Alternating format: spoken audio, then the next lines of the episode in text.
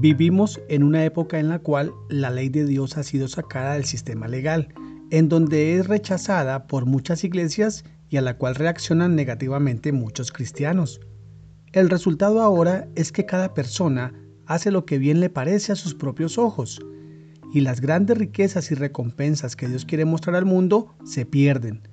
Ahora es el tiempo para nosotros de descubrir las riquezas de la sabiduría y el poder de la ley de Dios cuando entendamos esto, Dios se glorificará a sí mismo a través de nuestras vidas y el mundo comprenderá que el Señor de los ejércitos reina a través de la ley.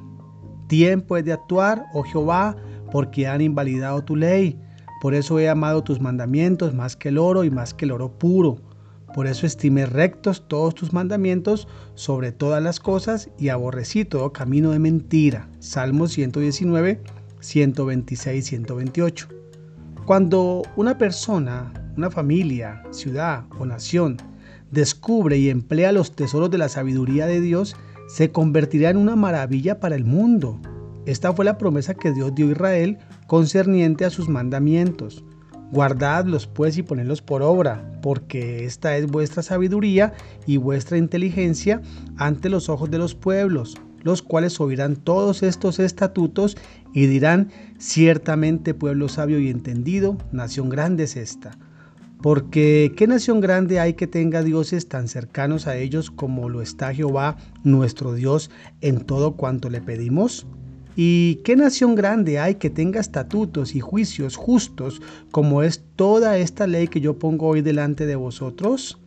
Eso lo encuentras en Deuteronomio 4 del 6 al 8. Así que, ¿Cómo descubrimos los tesoros de la sabiduría de Dios? Santiago nos da un punto importante.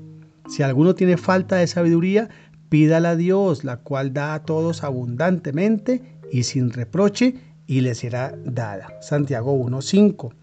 Salomón, el hombre más sabio que jamás haya vivido, nos da una instrucción. Hijo mío, si recibieres mis palabras y mis mandamientos guardares dentro de ti, haciendo estar atento tu oído a la sabiduría, si inclinares tu corazón a la prudencia, si clamares a la inteligencia y a la prudencia dieres tu voz, si como a la plata la buscares y la escudriñares como a tesoros, entonces entenderás el temor de Jehová y hallarás el conocimiento de Dios.